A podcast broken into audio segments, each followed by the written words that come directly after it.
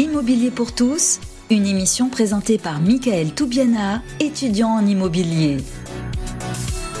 Bonjour à tous, c'est la rentrée, on se retrouve pour ce onzième numéro de l'immobilier pour tous. Vous m'avez manqué, je suis très heureux de vous retrouver pour cette nouvelle saison. Et pour ce nouveau numéro, c'est le crowdfunding immobilier qu'on va mettre à l'honneur. Alors quand j'ai dit crowdfunding à ma mère, elle m'a dit euh, parle français s'il te plaît. Donc on va on va vraiment définir ce que c'est au début parce que tout le monde ne connaît pas. Et puis après on va rentrer dans les dans les détails comme d'habitude. Toutes les séquences hashtag la def, hashtag en toute intimité, hashtag attrape-moi si tu peux, hashtag le débat. Et avec nous, on a Quentin Romé de Omunity. Exactement. Bonjour, ravi d'être là. J'ai failli me tromper, Anaxago Omunity, c'est compliqué. Quentin, Quentin Omunity et Joachim Dupont, Anaxago. Oui, bonjour. Bonjour, bonjour euh, Joachim, deux experts, deux entrepreneurs. On va parler ensemble de crowdfunding immobilier. Et, euh, puis, si tout est obé pour vous, on y va. Allez, c'est parti, hashtag la def. L'immobilier pour tous, hashtag la def. Alors Quentin définit, euh, et entre autres pour ma mère, ce que c'est le crowdfunding en général. Alors le crowdfunding en général, c'est euh, le financement par la foule. C'est pas que pour l'immobilier initialement, et ça Joachim pourra en parler mieux que moi. C'est aussi pour euh, les startups ou des PME qui passent par ce type de financement. C'est-à-dire qu'au lieu que ça soit un fonds ou un institutionnel ou entre guillemets une grosse entreprise qui vienne investir un ticket très conséquent, c'est plein de particuliers qui se groupent ensemble pour investir dans des projets, généralement des 1000 euros. Ça peut être sur certaines plateformes moins, sur d'autres plus. Et donc, on regroupe ces particuliers-là pour amasser bah, 300 000, 500 000, 1 million, jusqu'à nous, réglementairement en France, 8 millions d'euros. Et on prend part à des projets immobiliers, du coup, euh, dans l'économie réelle et généralement en France. Alors, du coup, le crowdfunding dans l'immobilier, à quoi ça ressemble, Joachim? À quoi ça ressemble? Très concrètement, c'est un marché qui, qui s'est créé autour du financement de la promotion, donc construire des, le, gros du marché était concentré sur la construction de logements neufs. Euh, qui était un sujet qui est un sujet d'actualité euh, et au fur et à mesure il s'est euh, il s'est développé il s'est diversifié aussi, où maintenant on peut financer en crowdfunding immobilier pas mal de choses, de la réhabilitation, de la construction d'entrepôts, euh, ce qu'on appelle l'immobilier tertiaire, euh, donc des bureaux, du, euh, des commerces ou autres.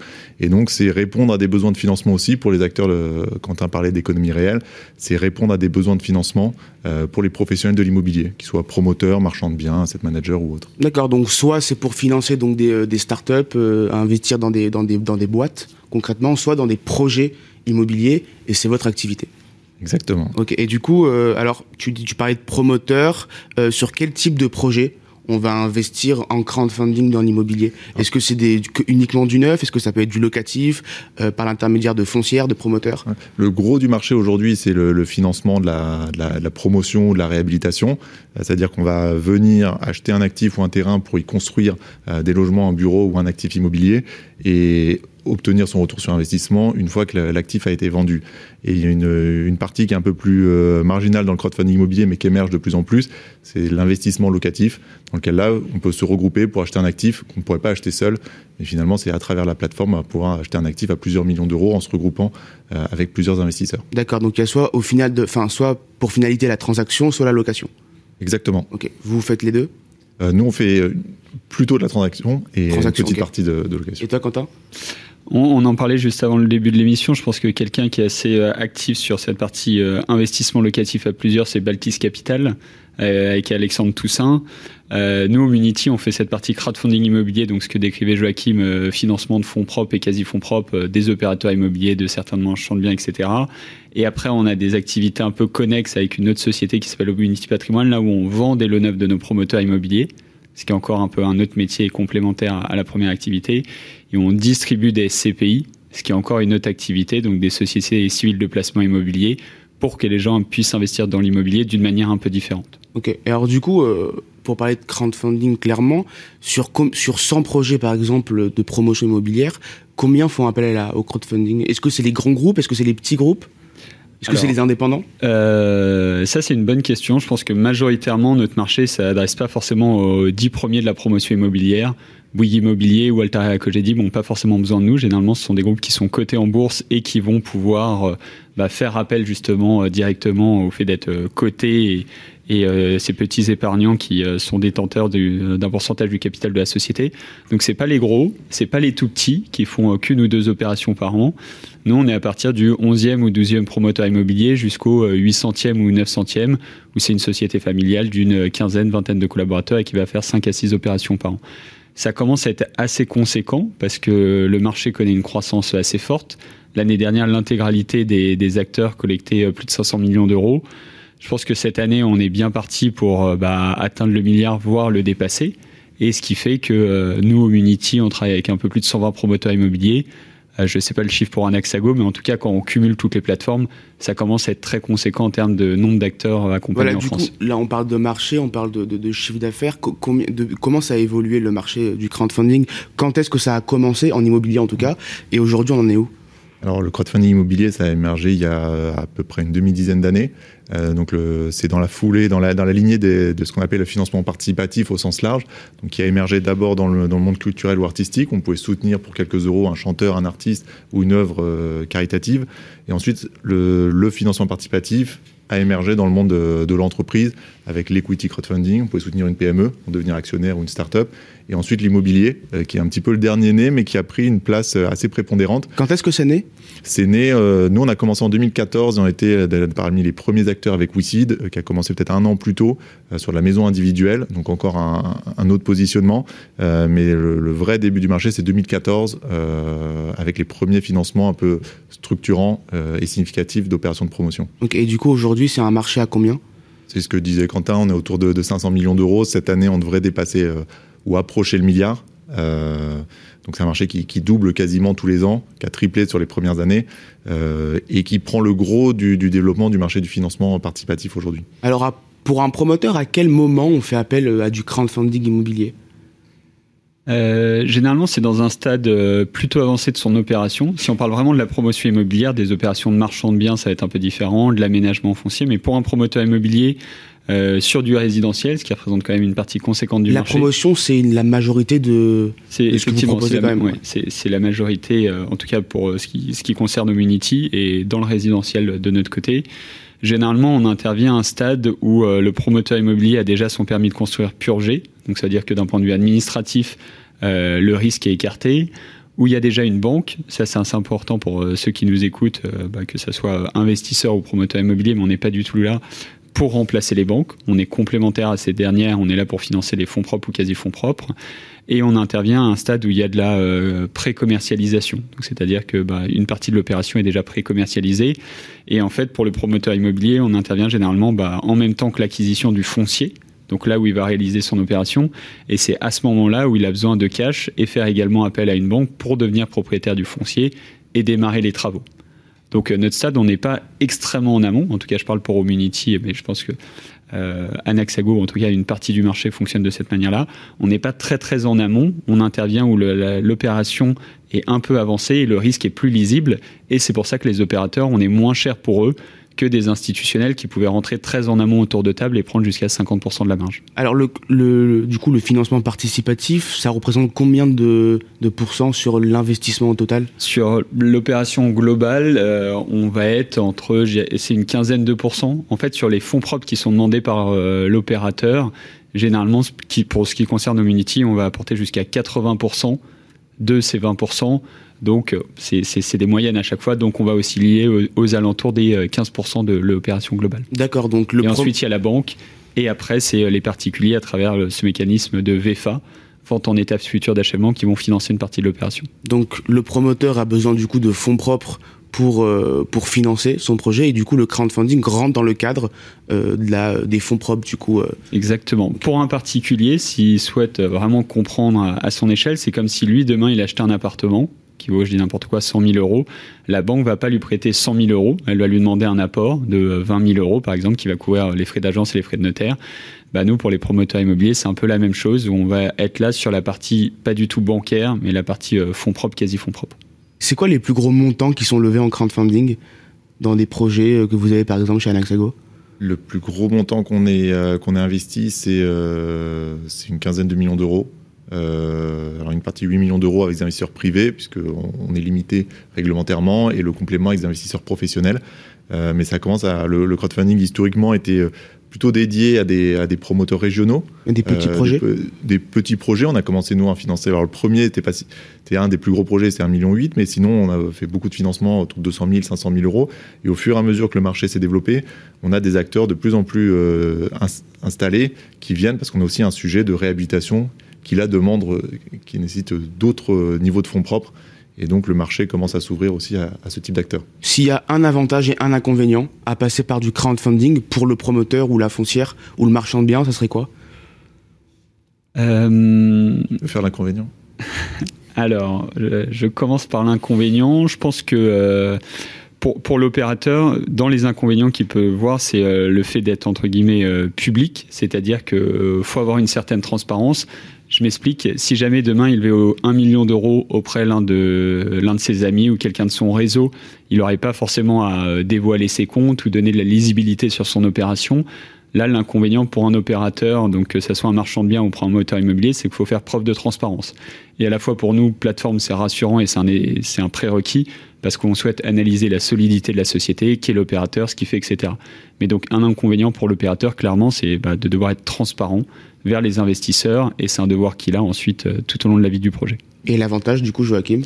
L'avantage, c'était d'être en capacité de démultiplier les opérations. C'est vrai que les métiers immobiliers sont des métiers très consommateurs de fonds propres. Donc, en fait, la, vitesse de développement dépend de notre capacité, la capacité de l'opérateur à, mobiliser des fonds, des fonds propres. Donc, soit il fait rentrer les actionnaires chez lui, soit il s'associe. Ce que disait Quentin, c'est mais s'associer, c'est aussi partager la marge.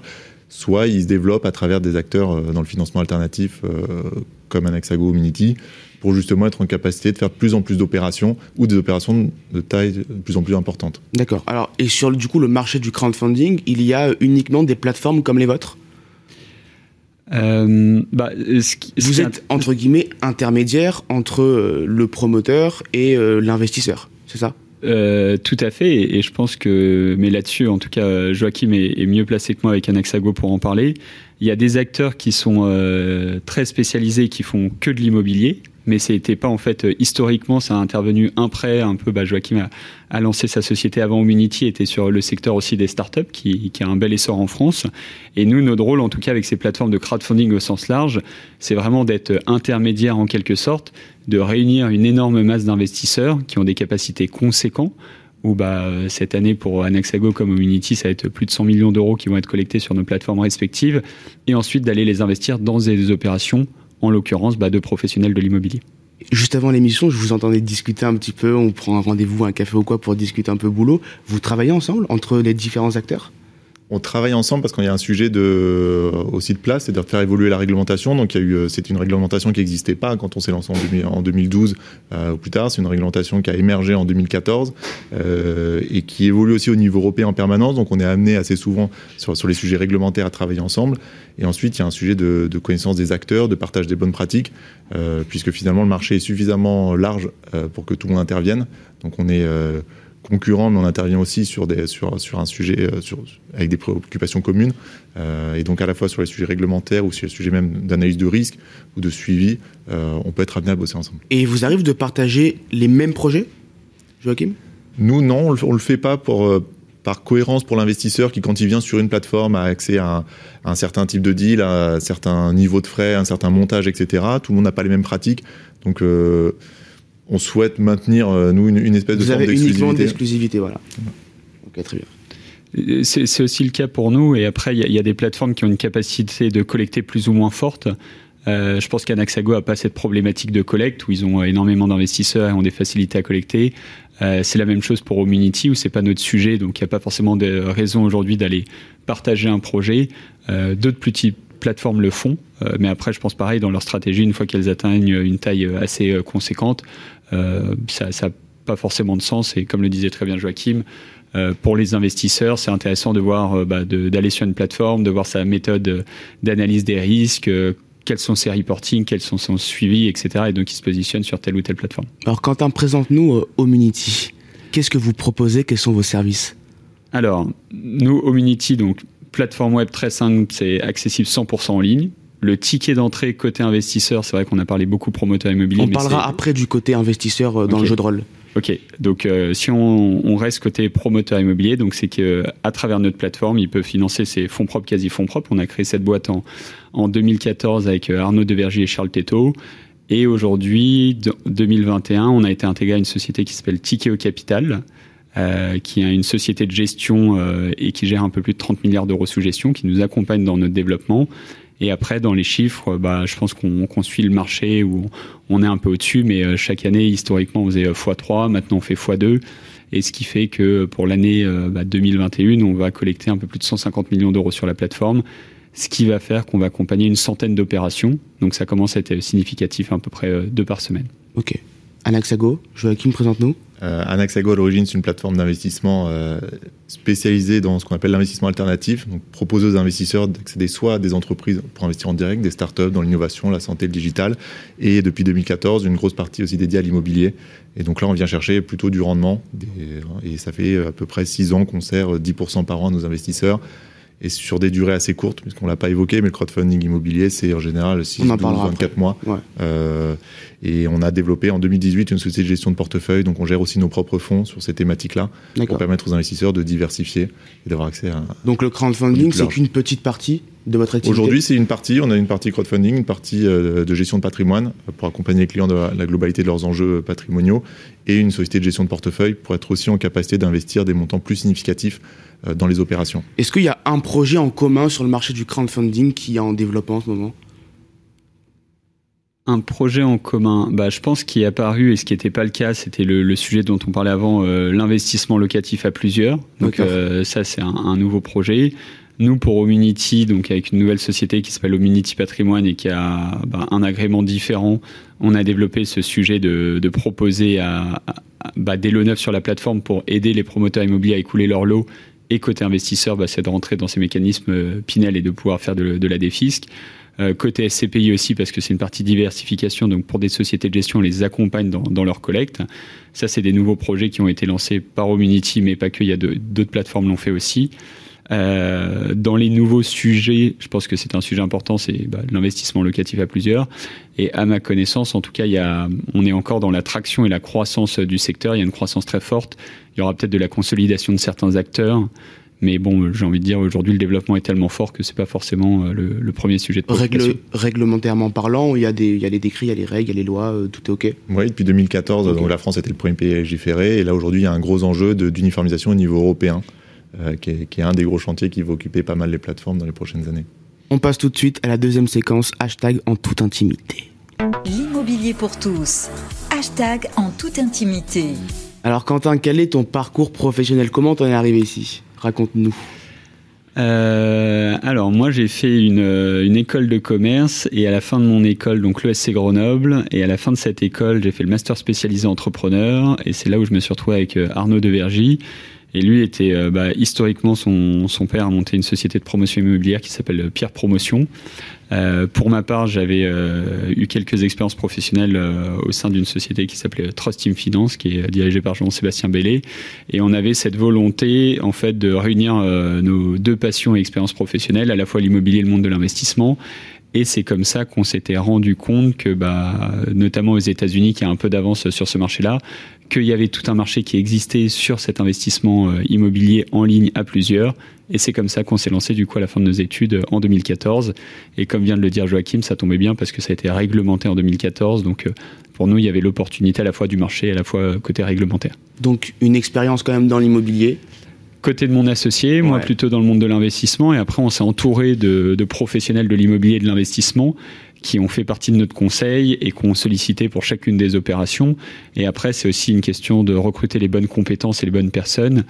Euh, je pense notamment à, Florian Deguinst euh, qui est chez nous et qui a passé euh, une dizaine d'années à la Société Générale sur des sujets bah, immobiliers, de promotion immobilière et qui est venu renforcer les compétences de nos équipes à un stade de notre développement. Ça fait pas peur de se lancer sur un marché qui n'existe même pas encore? Euh, il y a eu encore plus précurseurs que nous, euh, Anaxago et WeSeed. Euh, WeSeed de mémoire c'était 2008, je crois. Euh, donc j'ai envie de dire, et au tout début, on n'était pas euh, spécifiquement euh, sur le marché d'Anexago et c'était un, peu différent. Ils étaient, comme l'a très bien dit Joachim, sur des startups ou des PME. Ils commençaient avec l'immobilier. Nous, on a commencé sur cette thématique d'investissement locatif à plusieurs. On a rebroussé chemin pour des questions réglementaires où c'était bah, compliqué à l'époque d'avoir cet agrément, mais ça a bien évolué. Donc j'ai envie de dire, c'était pas un marché en tout cas qui était bouché, loin de là, parce qu'il y avait que deux acteurs qui n'étaient pas forcément à 100% sur cette thématique immobilière. Ensuite, une fois, j'ai envie de dire qu'il y a un cadre réglementaire et qu'il euh, y a des concurrents qui apparaissent, c'est hyper sain d'avoir des concurrents aussi, donc on était, euh, plutôt euh, serein une fois cette société lancée.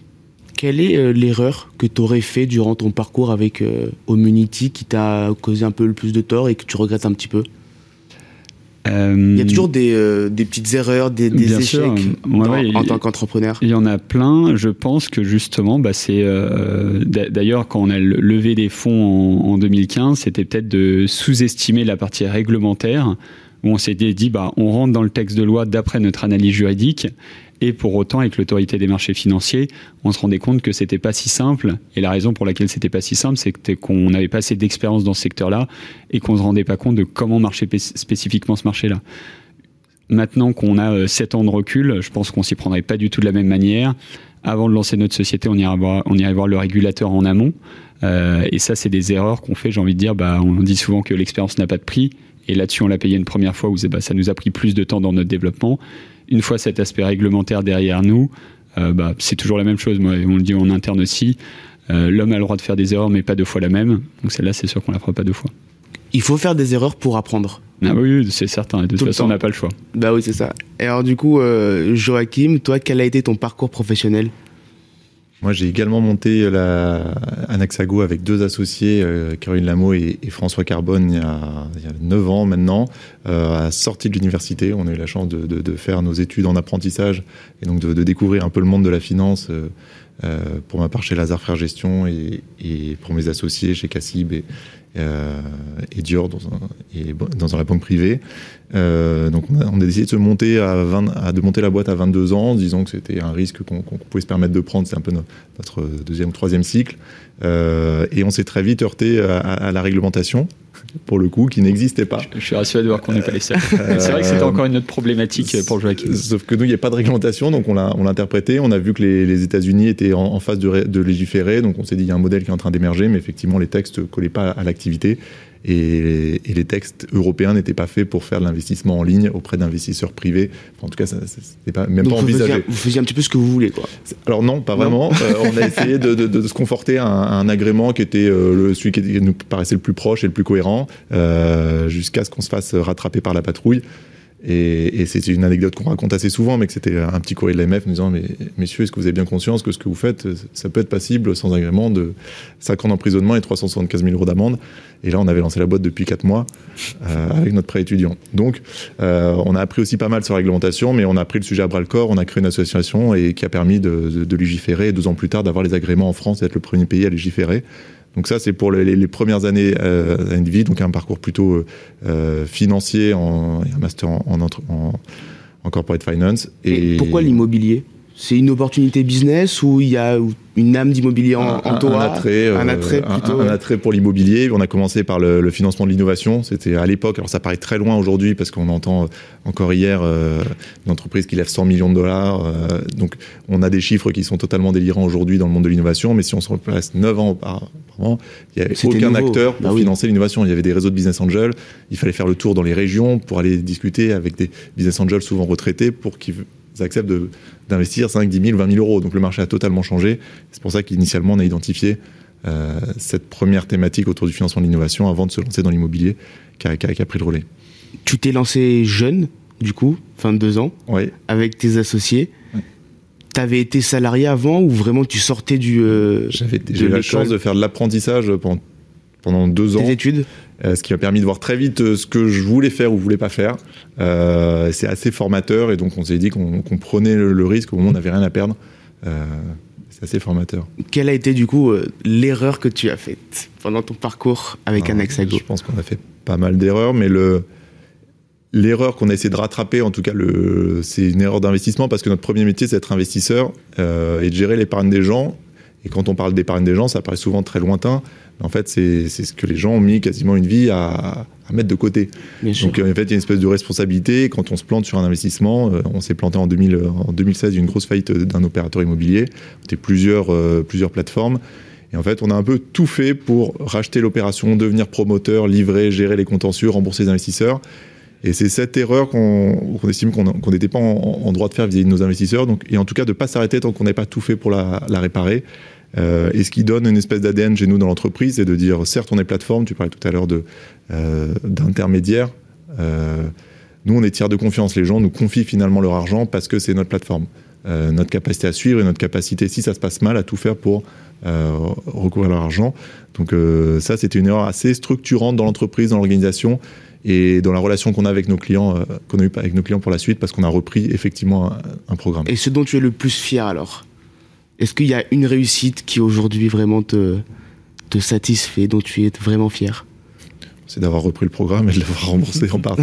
euh, non, et après, c'est bah, toujours les équipes qu'on constitue. C'est euh, se dire, on commence, euh, on est trois dans un bureau, et finalement, euh, à la fin de l'année, on sera, on sera à peu près 65. Euh, on va déployer 150 millions d'euros cette année. Et, et, globalement, on a fait aussi émerger des très belles entreprises dans la santé, dans le digital, des boîtes comme Vandercraft aussi, où on était très tôt, financer des exosquelettes. donc, c'est toutes ces histoires aussi qui donnent un peu de, enfin, un supplément d'âme. Euh, à la finance euh, qui a pu être un monde. Quentin, euh, on parlait d'intermédiaire, du coup vous êtes en quelque sorte intermédiaire. Quel est le business model pour une plateforme de crowdfunding? Euh, assez simple à comprendre pour notre part, c'est que quand on, donc nous pour les investisseurs, c'est pas forcément côté investisseur qu'on se rémunère, c'est plutôt bah, côté opérateur ou promoteur immobilier. Et quand on va lever, je dis n'importe quoi, un million d'euros, on va leur facturer un pourcentage du montant levé. Donc euh, ça va dépendre euh, du montant qu'on va lever. Euh, en moyenne, c'est on facture, enfin, on, facture, je pense que pour l'exercice en cours, c'est en moyenne 5% du montant levé. Et donc, c'est ça qui permet de nous rémunérer. Et nous, côté investisseur, ensuite, c'est l'investisseur vient, il met 10 000 euros, 50 000 euros, c'est des 1000 euros. Et lui, pour le coup, il n'y a pas de frais d'entrée, pas de frais de gestion, pas de frais de sortie c'est toujours généralement, et, euh, et, Joachim en parlera mieux que moi, les, sociétés de gestion, c'est encore un peu différent, mais c'est un pourcentage du montant levé que soit vous gérez, que, que vous prenez à l'entrée ou à la sortie. Enfin, c'est toujours sur un pourcentage du montant investi. On passe tout de suite à la troisième séquence, Attrape-moi si tu peux. L'immobilier pour tous, hashtag Attrape-moi si tu peux. On a défini ce que c'était euh, vraiment le crowdfunding immobilier et là du coup on va se placer euh, bah, à la place de l'investisseur un jeu de rôle, comme à mon habitude, pour chaque émission de l'immobilier pour tous. Je viens de terminer mes études, j'ai décroché mon premier CDI, j'ai un peu d'argent de côté et j'aimerais l'investir. J'ai entendu parler du crowdfunding immobilier, grâce notamment à Naxago et Omunity, et j'aimerais y voir plus clair avant de me lancer dans ce, premier investissement. Je me pose plusieurs questions. Première question, Quentin, quel est l'intérêt, le premier intérêt d'investir dans du crowdfunding immobilier? Euh, bah, avec l'exemple que tu viens de donner, l'intérêt, je pense que ça serait déjà le ticket d'entrée, où c'est un ticket d'entrée qui est entre guillemets euh, plutôt faible. Donc 1000 euh, euros, ça reste une somme, mais c'est accessible pour tout un tas d'investissements. Le deuxième intérêt, c'est la capacité à comprendre dans quoi on investit. quand on lit la documentation, bah, c'est enfin j'ai envie de dire c'est c'est pas ultra technique euh, c'est c'est quand même accessible à un grand nombre de personnes.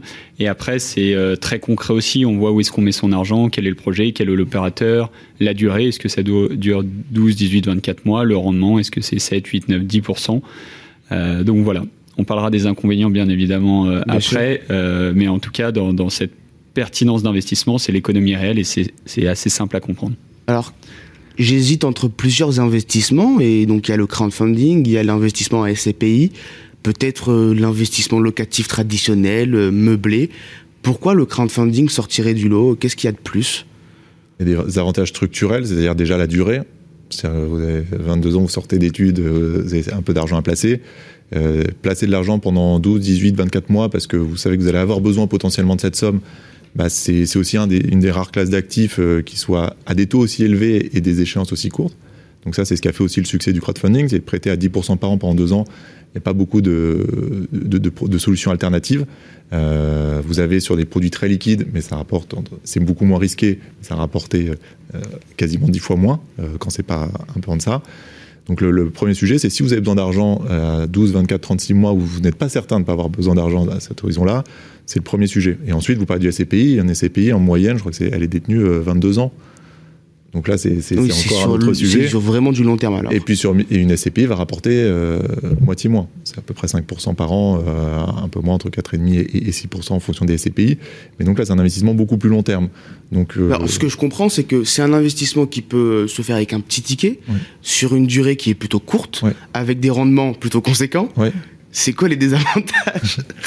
Forcément, c'est le risque qui est en face, c'est qu'on derrière on prête à une entreprise, une entreprise qui présente euh, des risques forcément. Donc vous achetez un, si vous achetez un, appartement, vous l'achetez trop cher, vous faites des travaux qui renchérissent encore le prix de revient et que vous n'arrivez pas à le revendre dans les deux ans parce que le marché s'est retourné, vous avez un risque de faire une moins-value. Bah là, c'est la même chose. Je ne sais pas si vous avez déjà fait des travaux chez vous. Jamais. Si votre maman, je sais, pas un club. Vous parliez de votre maman tout à l'heure, si votre maman a déjà fait des travaux, en général, les travaux, on sait quand ça démarre, on sait jamais quand ça termine, et même si on fait sa salle de bain. Et ben, imaginez des, un projet de promotion, de construction, on va construire des centaines de logements, bah, il y a un risque de temps aussi où ça peut déraper, et le temps, bah, ça coûte, parce qu'il y, a des, euh, il y a forcément des pénalités, ou en tout cas des coûts financiers, des frais financiers en plus. Et donc tout l'enjeu, c'est de réaliser la marge à la fin de l'opération pour pouvoir revendre plus cher que, que le prix de revient. Et donc on a un risque réel, mais qui est compréhensible, et c'est ce que les équipes euh, des, plateformes d'investissement euh, s'attachent à faire toute la journée, c'est analyser ces risques, euh, le mesurer et s'il survient, le, gérer. Donc si, si, on veut investir dans du crowdfunding, il faut être conscient donc qu'il y a un véritable risque, Quentin. Alors, dans les choses en, commun qu'on a avec Anaxago, on a plein, plein de choses en commun, mais sur toutes les plateformes, et c'est important de le lire, il y a toujours marqué il, est, il existe un risque de perte partielle ou totale du montant investi. Ça, c'est une obligation réglementaire. Il n'y a aucune garantie. Il y a aucune garantie. De retrouver son argent ni d'avoir le rendement. Alors, le taux est contractuel, et là, il faut bien entendre euh, qu'est-ce que veut dire contractuel? C'est-à-dire que lorsque vous investissez sur une plateforme, que ce soit Anaxago, Minity ou une autre, vous allez signer un contrat. Il y a une durée qui est indiquée, il y a une période de prorogation généralement parce que comme le disait très bien Joachim à l'instant, euh, les travaux commencent mais ça peut durer un peu plus longtemps que prévu. Il y a la durée, le rendement euh, et ça contractuellement c'est garanti par le promoteur immobilier, donc l'entreprise. Tant que l'entreprise existe, qu'elle fait euh, des marges, qu'elle est bénéficiaire, que son résultat est positif, elle n'aura pas de problème à vous rembourser. Si demain l'activité économique de l'entreprise se passe mal, euh, Covid euh, à nouveau, euh, tout est fermé, l'entreprise n'a plus assez d'argent, je, vulgarise, elle ferme les portes, elle dépose le bilan et ensuite elle n'est plus en capacité de rembourser les investisseurs. Là, si ben, un étudiant a mis 1000 euros ou 2000 euros, il peut perdre l'intégralité du montant qu'il investit. Et alors, pour comprendre, par exemple, un investissement dans une SCPI, c'est quoi la différence? Bah, Un investissement dans une SCPI, il va pas financer euh, une opération pour qu'elle voit le jour. C'est pas. Euh, oui, mais pour l'investisseur en lui-même. Pour l'investisseur. Parce qu'au final, l'investisseur, il met 2000 euros. Comme mais bon, il sait pas vraiment ce qui se passe, quoi. Comme dans. En il fait, attend juste son argent. Il, il, sait exactement dans l'opération dans laquelle il investit, il sait la solidité de l'opérateur, depuis quand il existe j'ai envie de dire, quand vous investissez dans un promoteur immobilier qui existe depuis 30 ans, qui a déjà livré 500 opérations et qui a des bons fondamentaux, il n'y a pas de raison qu'il fasse euh, faillite dans deux ans. Pour autant, c'est pas exclu, c'est pour ça qu'il faut diversifier ses investissements. Si quelqu'un a 10 000 euros à mettre, bah déjà qu'il fasse 10 fois 1000 euros et donc il va aller diversifier son portefeuille de manière assez conséquente. Le rendement est beaucoup, entre guillemets, il est quand même deux fois supérieur à la SCPI, mais c'est qu'il y a des risques qui sont supplémentaires à la SCPI.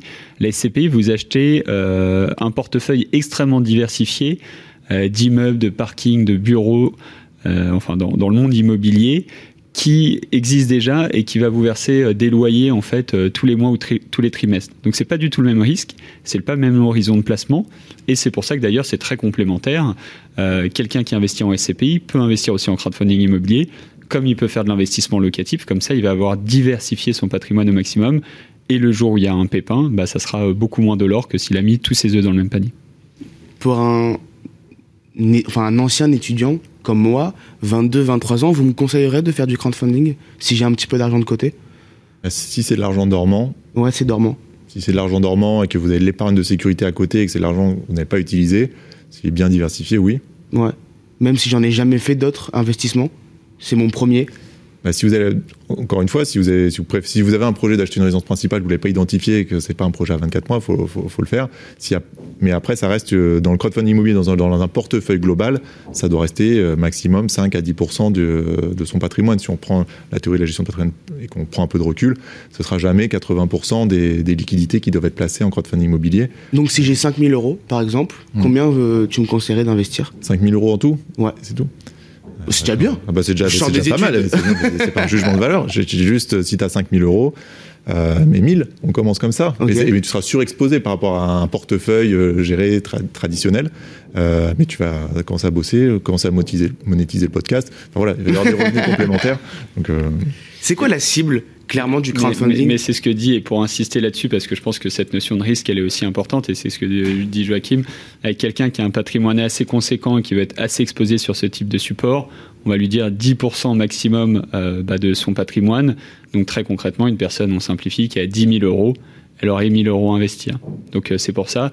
Et après, au fur et à mesure, elle va aller diversifier euh, son portefeuille, ses promoteurs immobiliers, ses investissements pour même dans ces 10% ne pas mettre tout au même endroit et éclater son risque au maximum. C'est quoi la cible en général du crowdfunding? Quel est le, profil type de l'investisseur? Euh, des gens qui montent leur podcast, ça il y en a, quelques-uns. Euh, non, plus sérieusement, il y a, c'est, très diversifié. Euh, il y, a, des jeunes actifs. Est-ce qu'il y, a, beaucoup de, de, d'anciens étudiants, enfin de jeunes actifs, des entrepreneurs, il y a énormément, de famille? On a quand même beaucoup de. Nous, on le constate chez nous, on a beaucoup de personnes qui euh, sont à la retraite et qui souhaitent pas faire un effet de levier, s'endetter et partir sur un horizon d'investissement long terme et qui sont là bah, justement pour gérer leur épargne et de voir concrètement ce que ça va donner. Ça, on en voit beaucoup. Et on a aussi beaucoup d'actifs qui sont déjà endettés pour leur résidence principale, qui ont une capacité d'épargne supérieure à ce qu'ils remboursent mensuellement et qui bah, souhaitent un investissement pareil, euh, court terme, euh, dans un sujet qu'ils vont réussir à comprendre facilement. Donc on parle de rendement, ce qui est le plus important dans l'investissement.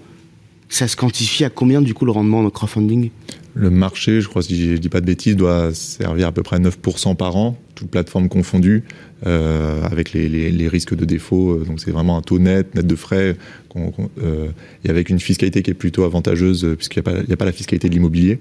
Donc c'est un point de détail, mais en tout cas, ça, peut faire un, peu la différence. Donc 9%, et du coup, par rapport à un investissement plus classique euh, en immobilier locatif meublé ou en bah, SCPI Aujourd'hui, le marché de l'immobilier locatif, si vous achetez un, appartement à Paris, va vous rapporter, si tout se passe bien, euh, net entre 2 et, et 2,8%. Ah oui la différence est conséquente quand même.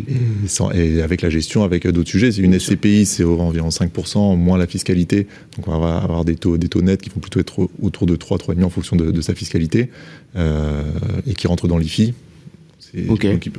alors que le crowdfunding, c'est soumis à la flat tax. Donc tout le monde peut être. Euh, flat tax, c'est quoi? La flat tax, c'est un, un, impôt forfaitaire. peu importe votre niveau de revenu et votre taux marginal d'imposition, euh, vous êtes imposé à 30%.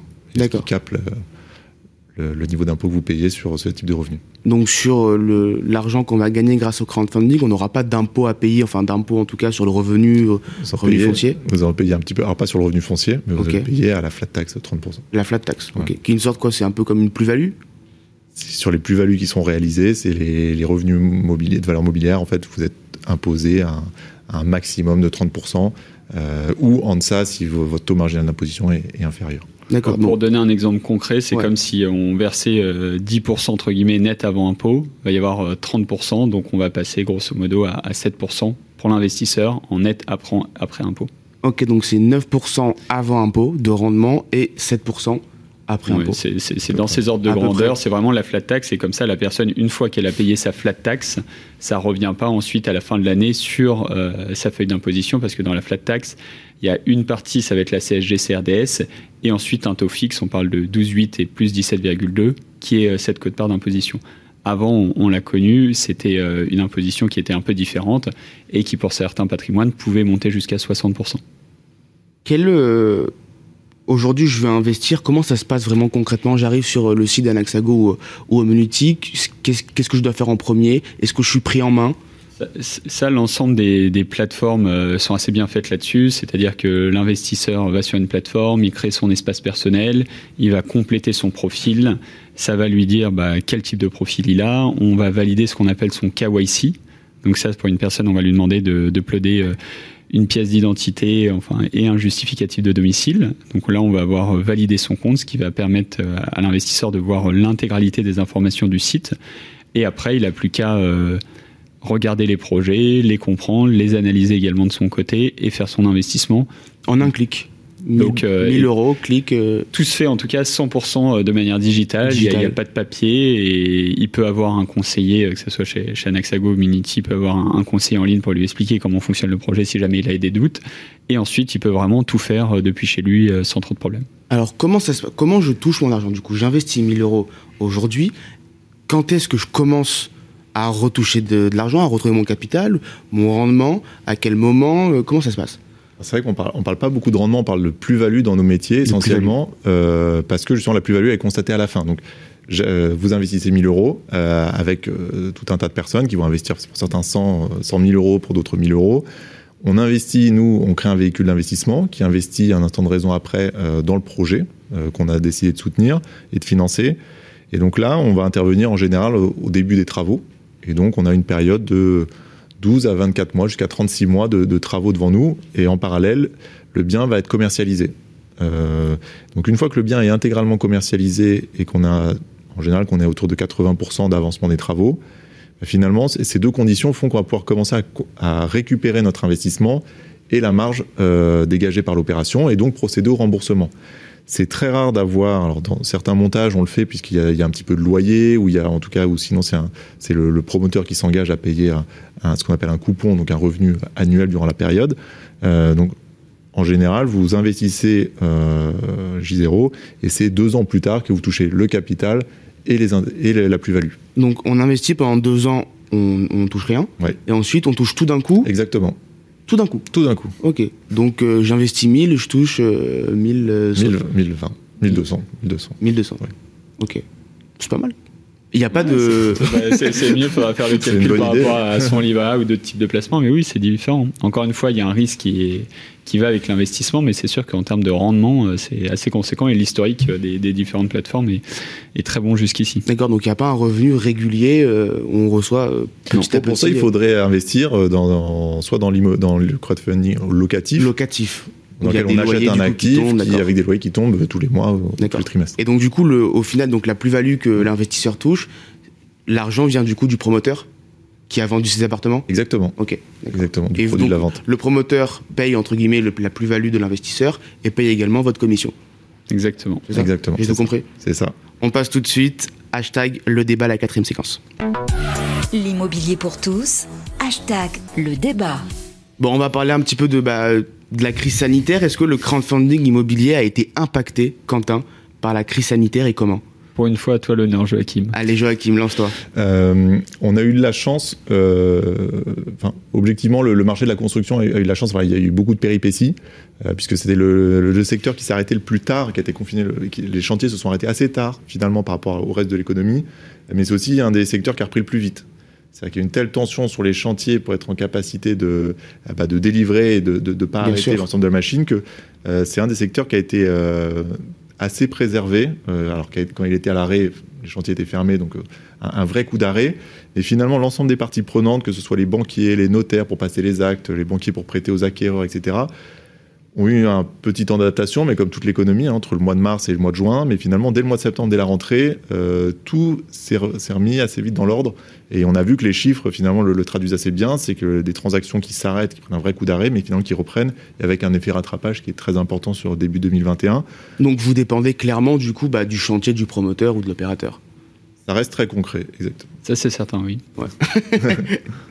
Et du coup, comme les chantiers étaient arrêtés, bah, c'était compliqué.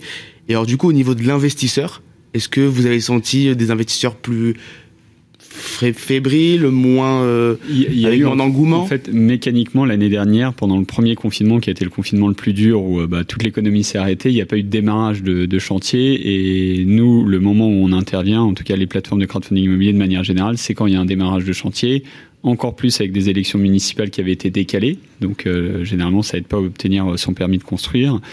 Donc, j'ai envie de dire, nous, notre business a été au ralenti pendant ces quelques mois, les chantiers aussi. Euh, la bonne nouvelle, c'est qu'il n'y a pas eu plus de défauts pendant cette période-là. Au final, c'était que des décalages dans le temps et tous les chantiers ont repris. Et les chantiers, bah, euh, en tout cas, c'est ce qu'on constate jusqu'aujourd'hui, se finalisent, se commercialisent bien. Donc majoritairement, les investisseurs n'ont pas perdu d'argent. Euh, et très très majoritairement, j'ai pas en tête en tout cas de défauts qui sont intervenus pendant cette crise du Covid. Donc le marché a très bien résisté et la performance a été au rendez-vous. Donc les rendements étaient toujours équivalents à ce, ce qui se faisait avant. Il faut qu'on est sur des temps longs aussi. Hein. Un projet, c'est euh, de un an, deux ans, trois ans. Mm. Donc finalement, il y avait soit les projets étaient déjà livrés, on n'a pas été impacté, soit les projets commençaient. Donc effectivement, on aura peut-être constaté un retard d'un, deux mois, trois mois, in fine, mais qui pourrait être rattrapé. Euh, donc sur, avec tous les investissements qui ont été réalisés par le passé. Et du coup, les investisseurs étaient toujours chauds à investir ou ils étaient plus fébriles? Bah, il n'y avait pas de projet, j'ai envie de dire, pendant cette période-là. Il y avait très peu de projets sur Et quand ça a recommencé Et oui, j'ai envie de dire, mais à l'instar des, des, marchés cotés, de, de, la bourse ou euh, des différents types d'investissements, de la collecte pour la SCPI, j'ai envie de dire, elle a franchement diminué pendant le premier confinement où tout le monde était confiné chez soi et ne voyait pas euh, de quoi elle être euh, fait demain. Et une fois que l'activité a repris, on n'a eu aucun mal à collecter. Il y avait de nouveaux projets. Et la preuve en est où 2020 euh, a été quand même une année record en termes de collecte par rapport à 2019. Et 2021, on va encore en faire quasiment x2 par rapport à l'année dernière. Donc j'ai envie de dire... Euh, euh, Peut-être que c'est les gens ont beaucoup épargné et du coup veulent beaucoup investir. Oui, c'est vrai, c'est vrai. Il y, a, ce sujet-là, mais pas que. Le, marché a un, bel historique, les fondamentaux sont là. on n'en est plus à notre coup d'essai. des, bah, des sociétés comme WeSeed sont apparues en, en 2008, 2012 pour Anaxago, 2014 pour Omunity, il y a, il y a des super beaux track records qui sont là. Donc euh, c'est en fait c'est un marché à part entière qui a ses performances, qui a ses risques, mais qui euh, répond à, à, des problématiques d'investissement et donc qui connaît un bon succès. Qu'est-ce que je peux vous souhaiter, euh, Joachim, pour la suite sur le marché du crowdfunding?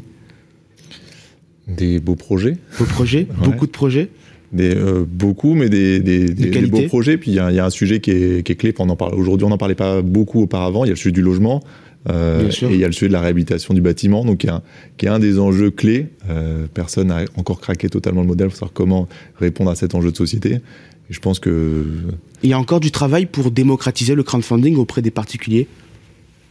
Oui, j'ai un client qui me dit euh, vous êtes le, le, le, garde, le, secret le mieux gardé parce qu'il est en banque privée, il a de l'argent, puis il me dit mais finalement quand je place à 8, 9 ou 10% euh, sur 12 mois et que je maîtrise mon risque, etc dit pourquoi, euh, pourquoi tout le monde n'investit pas dans le crowdfunding vu les alternatives.